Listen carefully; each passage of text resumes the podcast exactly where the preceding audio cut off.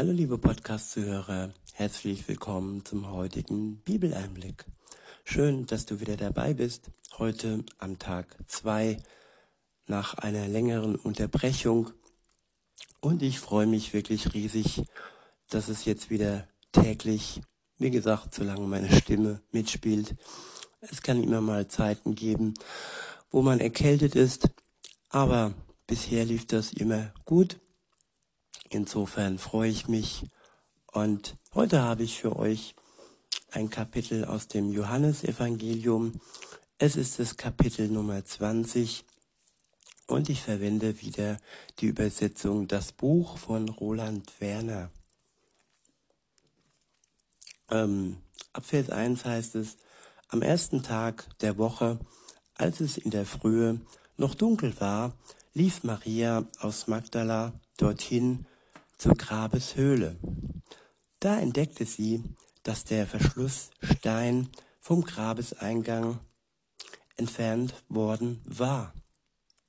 Sie lief zu Simon Petrus und dem anderen Schüler von Jesus, dem, den er besonders lieb hatte, und sagte zu ihnen, jemand hat den Meister aus dem Grab weggenommen, und wir wissen nicht, wo sie ihn hingelegt haben. Ja, der Mensch denkt immer erst rational oftmals und all die Anhänger Jesu, sie wussten alle, er hat es ihnen gesagt, dass er ja nach dem dritten Tage auferstehen wird und dass er nicht im Grab bleiben wird. Aber im ersten Moment konnten sie es erstmal nicht glauben, dass er tatsächlich, tatsächlich und wahrhaftig auferstanden war und ist. Und ja, weiter heißt es dann, Petrus kam sofort aus dem Haus, genauso wie auch der andere Schüler von Jesus. Sie liefen zusammen los, aber der andere lief voraus, denn er war schneller als Petrus und kam als erster zum Grab. Er bückte sich und schaute durch die Eingangsöffnung, ohne hineinzugehen. Da sah er die Leinentücher liegen. Da kam auch schon Simon Petrus hinter ihm her und ging in das Grab hinein. Auch er sah die Leinentücher, die da lagen. Das Gesichtstuch, das um seinen Kopf gewickelt worden war, lag getrennt von den anderen Tüchern, zusammengerollt an einer Stelle. Danach ging auch der andere Nachfolger, der als erster beim Grab angekommen war, hinein. Das, was er dort sah, brachte ihn zum Glauben. Ja, die einen zweifeln und die anderen werden überzeugt und glauben. Er sah das leere Grab, er sah das zusammengerollte Gesichtsleinentuch von Jesu und das brachte ihn zum Glauben. Weiter heißt es, doch verstanden sie zu diesem Zeitpunkt die Aussagen in Gottes Buch noch nicht, die davon sprachen, dass Jesus wieder von den Toten auferstehen sollte. Ja, wir, wir verstehen nach und nach und Gott erschließt uns Stück für Stück sein Wort. Und so war es auch bei den Jüngern.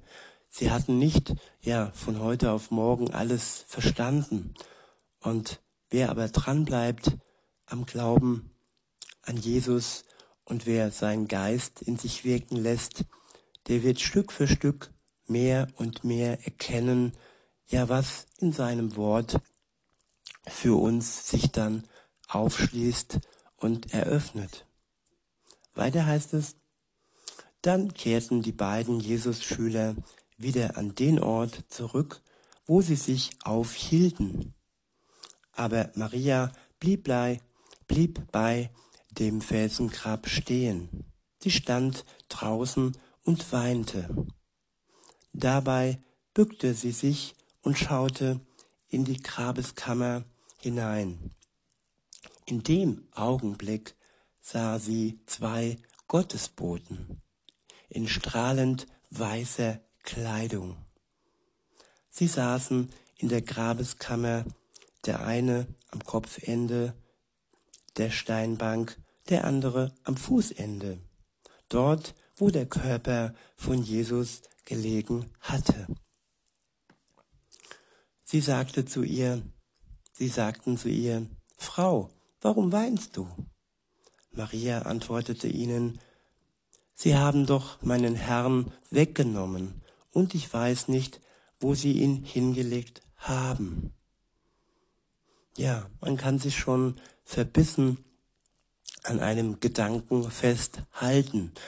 Und Gott ist gnädig und er sandte im Falle von Maria sogar zwei Gottesboten, zwei Engel, die diese Verwirrung und diesen falschen Gedanken in ihr ja niederrissen. Sie sagten nämlich, beziehungsweise es, es geschah ein weiteres Wunder. Im nächsten Vers heißt es, nach diesen Worten drehte sie sich um und sah Jesus dort stehen. Aber sie merkte nicht, dass es Jesus war. Aber Jesus sagte zu ihr, Frau, warum weinst du denn? Warum weinst du denn? Wen suchst du? Maria meinte, dass er der Gartenarbeiter war und sagte, mein Herr, wenn du ihn umgebettet hast, dann sag mir, wo du ihn hingetragen hast. Dann kann ich ihn holen. Doch Jesus sagte nur, Maria. Da drehte sie sich zu ihm um und sagte, Rabuni, das ist hebräisch und bedeutet Lehrer. Da sagte Jesus zu ihr, berühre mich nicht, denn ich bin noch nicht hinaufgegangen zu meinem Vater in seiner Wirklichkeit, in seine Wirklichkeit. Du aber geh hin zu meinen Geschwistern und übermittle ihnen diese Botschaft. Ich gehe jetzt hinauf zu meinem Vater, der auch euer Vater ist, zu meinem Gott, der auch euer Gott ist. Da ging Maria, die aus Magdala, los und berichtete den Schülern von Jesus, dass sie ihn, den Herrn, gesehen hatte und dass er ihr diese Botschaft anvertraut hat. Ja, Jesus hat sich Maria gezeigt. Maria die so verbissen daran festgehalten hat, ja, dass der Leichnam von Jesu einfach nur umgebettet worden war und dass er eben nicht auferstanden ist. Und wenn wir zweifeln, wenn wir unsicher sind, dann ja, schenkt Gott uns auch solche Wunder. Wir brauchen nur Vertrauen auf ihn und das hatte Maria. Es ist einfach nur Vertrauen nötig. Und dann schenkt Gott ein Wunder, ein Zeichen, so dass wir wieder stärker glauben können. Sogar Maria hat gezweifelt und sie war eine sehr enge Anhängerin von Jesus. Insofern, ja, wir sind Menschen und Gott hilft uns, in unserer Schwachheit. Der nächste Abschnitt ist überschrieben mit Jesus mitten unter ihnen. In Vers 19 steht, als er schließlich, als es schließlich Abend geworden war, an diesem denkwürdigen Tag, dem ersten Tag der Woche, und die Nachfolger von Jesus die Türen verriegelt hatten in dem Haus, wo sie sich aufhielten, und zwar aus Angst vor den führenden Judäern, da kam auf einmal Jesus zu ihnen. Er stand bei ihnen und sagte, Friede euch. Während er das noch sagte, zeigte er ihnen seine Hände und seine Seite. Da wurden seine Nachfolger von Freude erfasst, weil sie ihn, den Herrn, wirklich und wahrhaftig sehen konnten. Noch einmal sagte Jesus zu ihnen, Friede euch. Genauso wie mein Vater mich als Botschafter ausgesandt hat, so sende ich euch auch aus. Ja, Jesus schenkt uns Frieden. Und damals in dieser Zeit, wo die Jünger Angst hatten, dass sie ja ergriffen äh, werden von den Leuten, die Jesus ans Kreuz gebracht haben, weil sie wirklich alles auslöschen wollten, alle Spur vernichten wollten, die Jesus jemals ja, in die Welt gebracht haben. Aber sie haben es nicht geschafft. Genauso wie die Menschheit und die hassenden ähm, ja, Judenhasser es nicht geschafft haben, Gottes Volk auszulöschen. Es gedeiht und wächst. Und auch sein, ja, seine Gläubigen, die an Jesus glauben, sie sind nach wie vor nicht auszurotten. Denn Jesus ist stark und er schenkt uns denen, die an ihn glauben, seinen Frieden. Genau dann und ja, dann, wenn wir ihn brauchen, seinen Frieden in einer unheilvollen Zeit, in einer friedlosen Zeit, wo Angst und Schrecken herrscht, schenkt er uns seinen Frieden und macht uns zu seine, seiner Botschafter, die wir sein Wort weitertragen können, durch ihn, durch seinen Geist. Weiter heißt es, nach diesen Worten blies er sie an und sagte, nehmt den Heiligen Geist in euch auf. Jetzt ist es so, wenn ihr den Menschen ihre Sünden abnehmt, dann sind sie auch wirklich weggenommen. Ich wiederhole, Nach diesen Worten blies er sie an und sagte, nehmt den Heiligen Geist in euch auf. Jetzt ist es so, wenn ihr den Menschen ihre Sünden abnehmt, dann sind sie auch wirklich weggenommen. Dies geschieht alles im Auftrag Jesu. Dies geschieht durch die Kraft und durch seinen Tod am Kreuz. Er vergibt Sünden und wir sind beauftragt, dies den Menschen weiterzugeben. Nicht, dass wir die Kraft und die Macht hätten, da wir ja sündhaft sind. Nein, alleine Jesus nimmt die Schuld von den Menschen weg. Wir sind nur seine Botschafter. Weiter heißt es, die aber, die ihr bei ihren Verfehlungen behaftet, die sind noch daran gebunden. Ja, es gibt sture Menschen, die festhalten an ihrer Schuld und die nicht loslassen möchten, die sich nicht vergeben lassen möchten von Jesus. Und diese Menschen können wir auch nicht ähm, ja, befreien, denn sie klammern sich selbst noch an ihre Schuld fest. Befreiung und Erlösung gibt es nur dann, wenn jeder einzelne Mensch die Bereitschaft hat, zum einen zu bereuen, dass er mit Schuld behaftet ist, dass er gesündigt hat. Und wer diese Einsicht nicht hat, dem kann man nicht einfach so zwangsmäßig die Schuld wegnehmen. Und die sind dann noch gebunden an ihre Schuld. Nicht, dass man das jetzt falsch versteht und dass man sagt, okay, Christen haben die Macht, Menschen mit ihrer Schuld behaftet zu lassen. Nein, es geht immer darum, dass der Mensch seine Schuld einsieht und dass er sie loswerden möchte. Dann ist jeder Christ bereit, ihm das dann auch zuzusprechen im Namen Jesu und nicht wie gesagt, aus seiner eigenen Kraft heraus. Der nächste Abschnitt ist überschrieben mit Sehen und Glauben.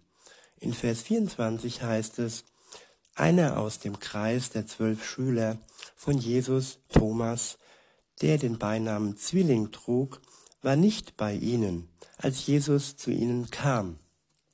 Die anderen Nachfolger sagten zu ihm, wir haben wirklich und wahrhaftig den Herrn gesehen. Aber Thomas wehrte ab, wenn ich nicht selbst in seinen Händen die Stelle sehe, wo die Nägel hin, hindurchgeschlagen wurden und meinen Finger genau auf diese Stelle legen kann und mit meiner Hand seine Seitenwunden anfassen kann, dann werde ich es nicht glauben. Wenn ich diese Worte lese, dann erinnere ich mich an eine Person, die mir einmal sagte, ja, ja, warum soll ich glauben? Oder warum glaubst du? Warst du schon einmal mit Gott zusammen einen Kaffee trinken? ja, und so war es auch bei Thomas. Er wollte nicht auf das ähm, hören, was ihm andere weiter sagten. Er wollte selber sehen, er wollte selber Jesus spüren, ihn anfassen und wollte es mit eigenen Augen sehen und ihn spüren. Und ja, was tut Jesus? Er nimmt dies ernst und er nimmt auch unseren Zweifel ernst. Wenn wir ja einen Rest Vertrauen, wenn wir ein Rest Vertrauen in uns tragen, und dieses Vertrauen und diese Zuwendung zu Jesus ist wichtig. Thomas hatte eine Bindung zu Gott und er hat ihn nicht ja, aberkannt und er hat ihn nicht abgelehnt. Er war nur zu diesem Zeitpunkt etwas gefesselt ähm, von seinem Zweifel.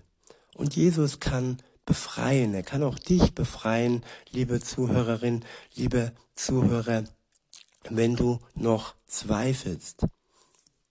Weiter heißt es, nach acht Tagen waren die Jesus-Schüler wieder zusammen im Haus und Thomas war bei ihnen. Da kam Jesus wieder, obwohl die Türen verschlossen waren, stellte sich mitten unter sie und sagte, Friede euch. Danach sprach er Thomas an, komm her mit deinem Finger an diese Stelle und schau dir meine Hände genau an. Komm mit deiner Hand und fass meine Seite an. Sei nicht ungläubig, sondern vertraue. Ja, Jesus spricht Thomas ganz konkret an und sagt zu ihm, sei nicht ungläubig, sondern vertraue. Vertrauen schafft Glauben. Wer vertraut, bekommt von Jesus Glauben geschenkt. Vertrauen ist wichtig. Ohne Vertrauen können wir keinem Menschen, es geht hier nicht nur um Gott, sondern wer dem Menschen nicht mehr vertrauen kann, der ist gleichzeitig auch beziehungsunfähig. Jeder Mensch muss dem anderen Menschen einen Vorschuss geben, einen sogenannten Vertrauensvorschuss. Und wenn dieser missbraucht wird, dann ist es okay, wenn man sich dann zurückzieht. Aber wenn man grundsätzlich misstraut und kein Vertrauen schöpft, dann ist das sowohl bei Menschen als auch bei Gott ja zum Scheitern verurteilt. Weiter heißt es, Thomas antwortete ihm, du bist mein Herr und mein Gott. Da sagte Jesus zu ihm, weil du mich mit deinen eigenen Augen gesehen hast, glaubst du. Doch richtig glücklich können die sein, die vertrauen, ohne etwas zu sehen. Ja, wir können uns glücklich schätzen, wenn wir vertrauen, ohne dass wir sehen. Und so geht es ja den allermeisten Christen. Nicht jeder Christ zweifelt, und wie gesagt, der Zweifel an sich ist nichts Verwerfliches. Ähm, es ist nichts, was Jesus nicht ernst nimmt. Er hat Thomas ja seine Zeichen gegeben, die er wollte. Und er nimmt uns ernst auch in unserem Zweifel. Aber Jesus sagt, wirklich glücklich ist der, der vertraut, obwohl er noch nicht sieht. Und je größer ist dann unsere Freude, wenn wir Jesus dann sehen werden, wenn er zurückkommt in diese Welt und uns zu sich zieht. Weiter heißt es, Jesus bewirkte noch viele andere wunderbare Zeichen vor den Augen seiner Schüler. Doch die sind nicht in diesem Buch aufgeschrieben. Aber diese sind aufgeschrieben mit der Absicht, dass ihr zum Vertrauen gelangt, dass Jesus wirklich der Messias, der Christus ist, der Sohn Gottes. Das Ziel dieses Buches liegt darin, dass ihr das wahre Leben habt. Ja, und ich möchte es immer wieder betonen, wir können das wahre Leben haben. Es geht nicht darum, dass wir es erst bekommen, wenn Jesus wiederkommt. Nein, wir können es heute und jetzt. Du kannst es heute und jetzt schon haben. Wenn du Jesus vertraust und wenn du dir von ihm alles schenken lässt, angefangen von der Erlösung bis hin zu seinem Geist und ja, dann kann das neue Leben, das ewige Leben schon heute für dich beginnen. Weiter heißt es, das Ziel dieses Buches liegt darin, dass ihr das wahre Leben habt, das in ihm selbst, in seinem Namen zu finden ist. Ja, das wahre Leben ist im Namen Jesu zu finden. Er, der lebendige, der auferstandene Gott. Der nächste Abschnitt ist überschrieben mit Begegnung am See, beziehungsweise das ist das nächste Kapitel. So haben wir für heute dieses Kapitel zusammen ja, äh, gehört. Und ich wünsche euch noch einen schönen Tag und sage bis denne.